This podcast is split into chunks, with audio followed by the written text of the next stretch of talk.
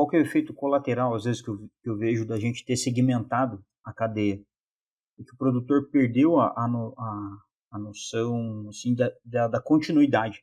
Aquilo que eu vinha né, falando. Né, então, o produtor de UPL muitas vezes foca só ali, desmamou, acabou para mim aqui. Meu problema é só aqui. Não é, tem essa continuidade que a agroindústria tem que carregar.